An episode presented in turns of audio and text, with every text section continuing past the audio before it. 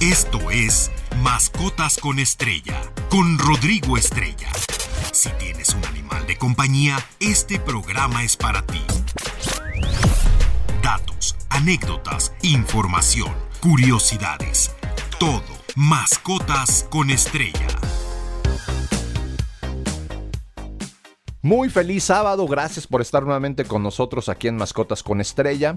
Les recuerdo nuestras redes sociales, Stereo MX en Facebook, Twitter e Instagram. A mí me encuentran como Rostar Pets o Rodrigo Estrella, protector animal rescatista. Y como siempre, pues un fuerte abrazo a los que nos escuchan por Stereo Digital MX en todo el mundo. Y pues obviamente espero estén en compañía de sus animales de compañía, de sus mascotas, que les den muchas caricias. Y ya saben, en el comercial pues vamos a darles muchos, muchos premios y muchas caricias. El día de hoy le voy a dedicar el programa a un tema muy controversial debido a unas publicaciones que hice en redes sociales. Primeramente publiqué eh, un tema que es la dermatitis en perros, ¿no? Un tema meramente informativo. Hubo quien me solicitó lo mismo, pero de los gatos, entonces también hice la publicación. Y hubo personas que empezaron a comentar sobre la sarna en los animales y preguntaban si era lo mismo. Entonces por eso pues el día de hoy le voy a dedicar este programa y pues no se despeguen de aquí porque al final vamos a hablar de un tema muy controversial que surgió a raíz de todo esto de esta inconsciencia de usar aceite de motor para curar la sarna o algún tipo de enfermedad de la piel en los animales, lo cual es una atrocidad. Pero pues bueno, vamos a empezar con el primer tema, que es dermatitis en perros. Lógicamente, si tú ves que tu perrito se rasca mucho, se sacude con frecuencia la cabeza, pues es probable que padezca una enfermedad de la piel. Estas enfermedades afectan entre un 15 a un 20% de la población de perros en general. Y pues vamos a entender primero qué es la dermatitis, ¿no? La dermatitis es una inflamación superficial de la piel caracterizada por su enrojecimiento, hinchazón, dolor y aumento de la sensibilidad, a grandes rasgos. Ahorita vamos a ver los tipos de dermatitis porque hay varios, ¿no? Pero la dermatitis atópica canina, en su abreviación es DAC, es causada por los perdón, del ambiente como la hierba y el moho. Es decir, estos son factores externos que afectan la piel de nuestra mascota, ¿no? Puede darse por temporadas, por ejemplo en la temporada de lluvia, temporadas invernales, que son pues los más frecuentes, ¿no?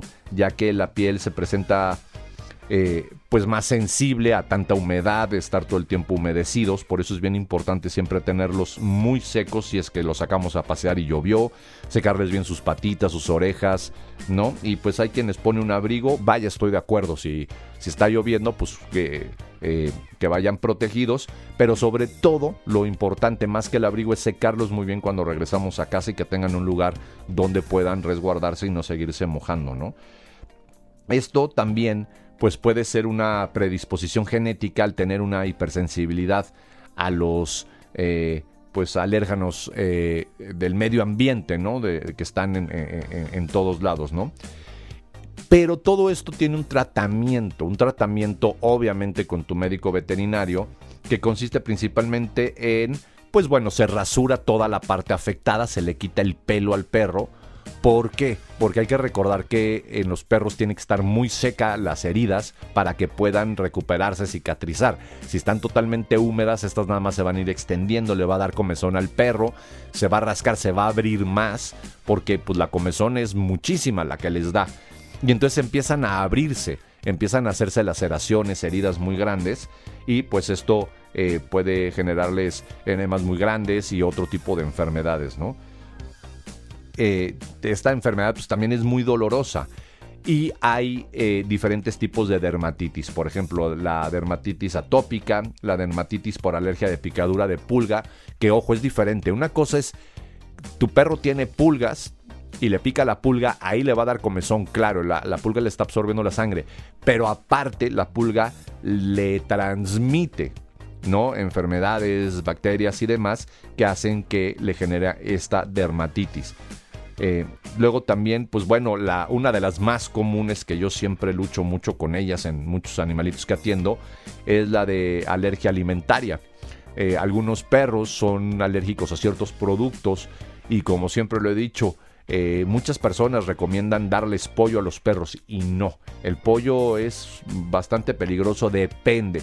Si no te lo receta tu médico veterinario o algún experto en alimentación, no le des pollo a tu perro. Eh, y hay que recordar, lo que viene en las croquetas y en el alimento de animales ya no trae estas enzimas que pueden dañar tanto a nuestra mascota, ¿no?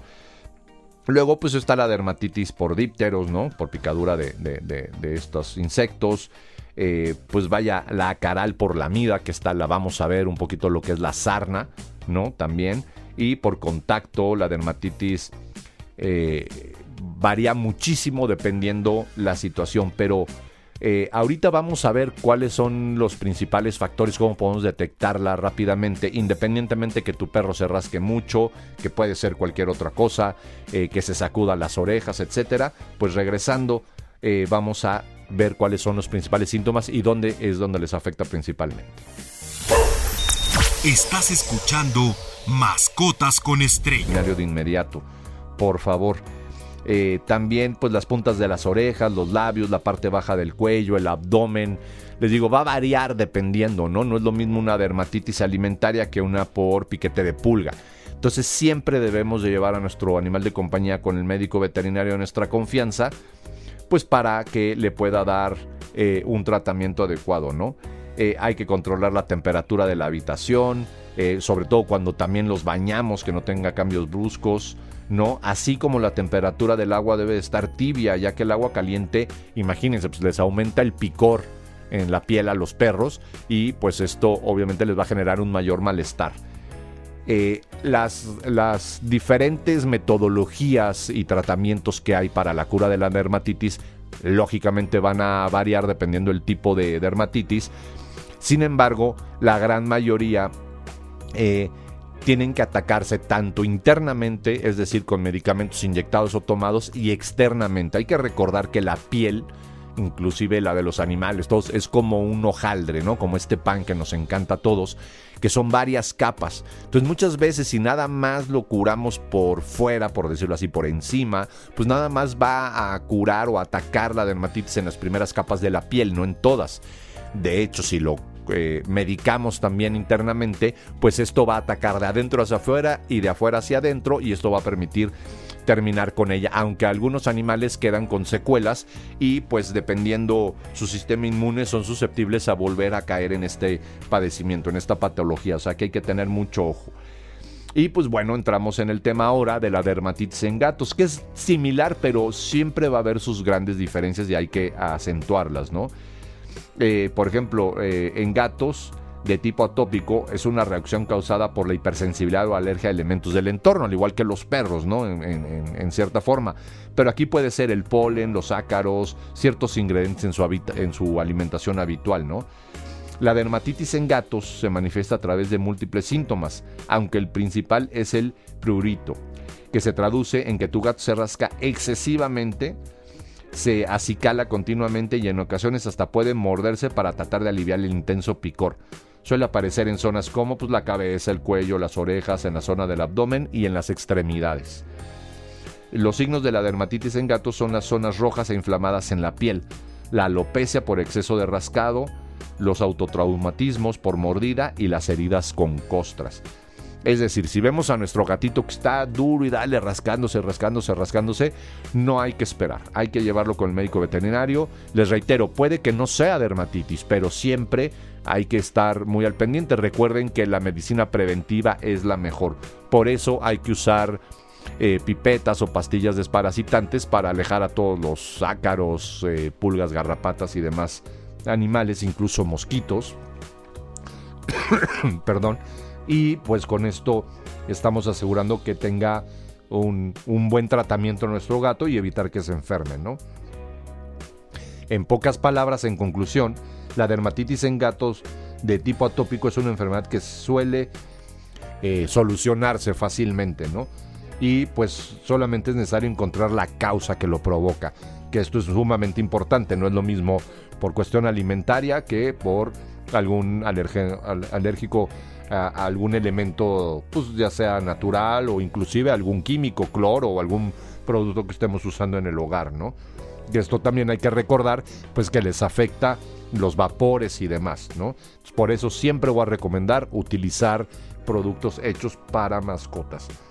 Y pues bueno, ya habiendo tenido un pequeño preámbulo a grandes rasgos de lo que es la dermatitis, ahora vamos a diferenciarla con la sarna, que hay que recordar que la sarna está ocasionada, o sea, se ocasiona por un ácaro.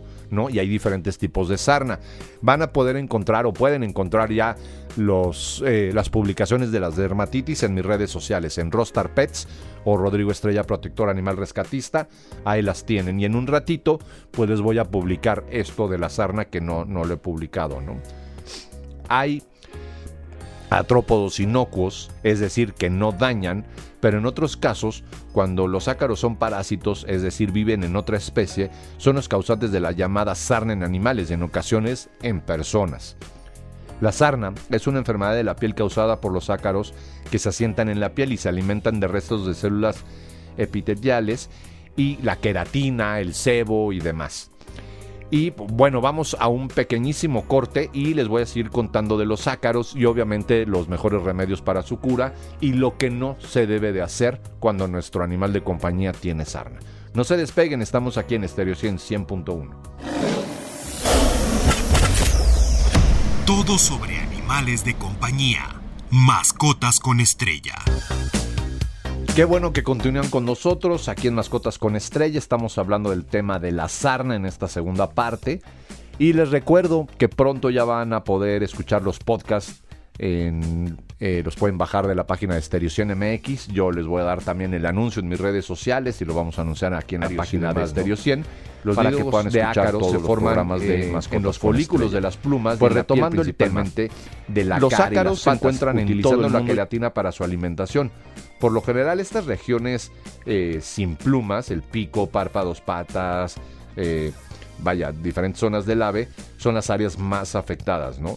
Pero esto no excluye a los animales de granja. Comúnmente son afectados pues, los equinos, las cabras, los cerdos, las ovejas, las vacas, vaya, la fauna silvestre entre los lobos, los zorros, los venados, los conejos, inclusive las aves no, migratorias y los roedores.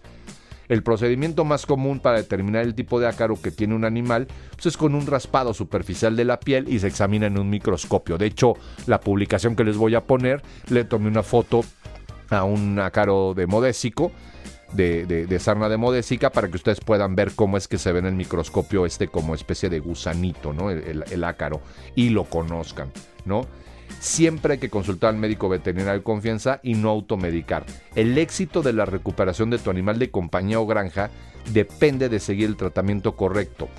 Y obviamente determinado según los estudios previos para identificar la clase de ácaro o sarna, la fase en la que se encuentra, si es inicial o es avanzada, intermedia, etc., y el estado de salud en general del animal, el peso y otras variantes que hay que considerar antes de medicar. Cada especie y cada caso deben de ser tratados particularmente. Como ejemplo, no es lo mismo el tratamiento de sarna para un gato que vive solo en casa al tratamiento y medidas a tomar si se trata de pollos enfermos que están en una granja aviar, ¿no? Es totalmente diferente el medicamento, el tratamiento, los tiempos, etcétera, los cuidados también, ¿no?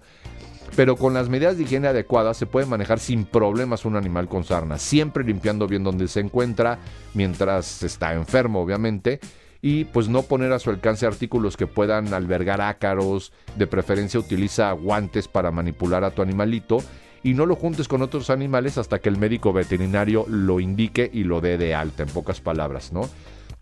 Hay una gran diferencia de tiempo de vida entre cada tipo de ácaro fuera de su anfitrión, es decir, cuando no es, son parásito. Y por ende, pues las medidas de higiene y salud a tomar deben ser correctas según cada eh, caso. No es lo mismo cuando tienen ácaros los caballos, tienen sarna y pues está la paja, el lugar donde eh, los establos, donde están y demás, a un perro solo en casa o a un perro que acaba de ser rescatado de la calle, ¿no? Si hay un perro o animal con sarna, no lo desprecies, no lo maltrates, no lo dañes de ninguna forma, por favor, y mucho menos no lo abandones. Está pasando por un momento muy complicado y creo que lo más humanamente posible que podemos hacer es acercarlo a una clínica veterinaria o pedir ayuda, pero nunca automedicarlo.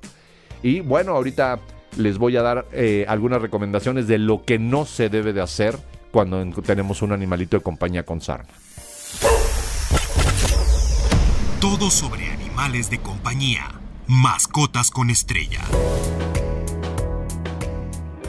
Pues gracias por continuar con nosotros. Yo me disculpo que ando un poquito malo de la garganta, creo que se me nota, pero bueno, aquí estamos dándole duro y tupido al programa para poderles compartir esta información que es de relevancia e importancia para todos aquellos amantes de los animales y para los que no también, para que no eh, pues cometan alguna atrocidad cuando algún animalito tiene sarna, ¿no? Y aquí es donde vamos a entrar en el tema controversial. Debido a las publicaciones que puse de la dermatitis, eh, alguien preguntó acerca de la sarna y yo le comenté pues que había métodos muy importantes. Habría que saber primero qué tipo de sarna tenía su perrito para poderle dar el tratamiento adecuado. Y recuerden, ni por redes sociales, ni por WhatsApp, ni por ningún lado se puede recetar o recomendar algún medicamento. Esto es una irresponsabilidad. Y si ustedes conocen un médico veterinario que lo haga, denúncienlo. No, yo siempre los voy a remitir a que vayan con su médico veterinario. ¿Por qué? Porque hay que hacer el raspado, hay que sacar la muestra, hay que determinar qué tipo de ácaro es y bajo este eh, pues, preámbulo podemos determinar cuál es la mejor manera de medicarlo, ¿no?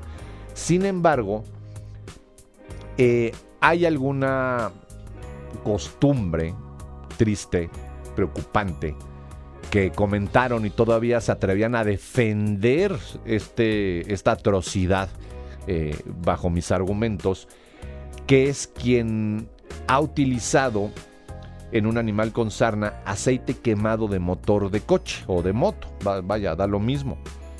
Eh, hoy en día, a pesar de haber demostrado su alto riesgo para la salud del animal, hay quien sigue creyendo que esto sirve e ignoran la gran peligrosidad. Por eso voy a hablar de esto, ¿no? Hay quienes lo ven como algo normal y no, es, una, es un maltrato animal. Nadie puede medicar al animal si no es un médico veterinario. Y hay personas que creen que funciona, pero no. Y no lo va a negar, pues el petróleo mata al ácaro, pero también va a matar a tu perro, va a matar a tu gato, a tu cerdo, a tu caballo, a tu ave. Eh, se ha demostrado que no nada más es una pésima idea, ¿no? Sino el aceite de motor está compuesto por derivados del petróleo, por hidrocarburos, entre otros componentes que pues varían según la calidad del producto y estos elementos y otros que forman parte de la composición de estos aceites son tóxicos para los animales, incluso para el humano, ¿no? Yo los invito, ah, tienes caspa, pues ponte petróleo, vas, vas a ver cómo te va, ¿no? Por lo tanto, no es adecuado tratar una afectación de la piel del perro ni de ningún otro ser vivo. Y es más, aunque no esté quemado el aceite, pues tiene estos componentes, ¿no? Y obviamente peor si está quemado el aceite, pero eh, tampoco el petróleo. Esto es un daño terrible. Les voy a explicar por qué. Tú se lo untas al perro y el perro se va a seguir rascando, se va a seguir lamiendo y se va a intoxicar y va a morir. Y si no lo lame, y si no se lo come o no, no lo ingiere, pues este eh, petróleo o este aceite se le va a ir absorbiendo en la piel y le vamos a causar un problema terrible, va a perder el pelo y el perro se va a ir intoxicando. Entonces puede que después de un mes digas, mira, sí sobrevivió, pero ese perro ya tiene afectación de hígado y poco a poco él está sufriendo una intoxicación. Perrito en la calle y no sabían que tenía, decían que tenía gripa, vaya, para decir que tiene gripa, el perro puede tener moquillo, parvovirus, bordetela, vaya, puede tener eh, diferente tipo de enfermedades porque no fue diagnosticado bajo ningún médico veterinario, ningún experto de la salud animal. Y la solución de las personas fue ponerle unos limones en el cuello, hacerle un collar de limones. Realmente a mí sí me preocupa que siga habiendo personas en pleno siglo XXI que creen que por colgarle unos limones al perro le van a quitar la gripa. Y todavía había quien acentuaba y afirmaba que le había funcionado. Por supuesto que no, lo que reaccionó ahí fue el sistema inmune del perro, pero no por los limones. Y si tiene moquillo, lo único que estamos haciendo es un contagiadero, nos estamos llevando la enfermedad a todos lados, y pasa otro perro se va a enfermar y ese perro no va a recuperarse nunca. Un limón en el cuello no ayuda a ninguna enfermedad hay que llevarlo a un médico veterinario y necesita recibir medicamentos eh, comprobados, ¿no? Dependiendo la enfermedad que tenga. Pues bueno, el día de hoy se nos acabó el tiempo, por favor no automediquen y rápidamente son dos efemérides, las tortugas el día 16 de junio, voy a poner la publicación, y el Día Internacional de la Biotecnología. Me despido con la frase de la semana que dice, hay pocos animales más terribles que un humano, comunicativo que no tiene nada que comunicar. Que tengan un feliz sábado, quédense aquí en Estereo 100.1, la estación del Delfín. Yo soy Rodrigo Estrella, feliz fin de semana. Esto fue Mascotas con Estrella. No te pierdas la siguiente emisión, porque siempre hay algo interesante sobre nuestros animales de compañía. Mascotas con Estrella en Stereo 100.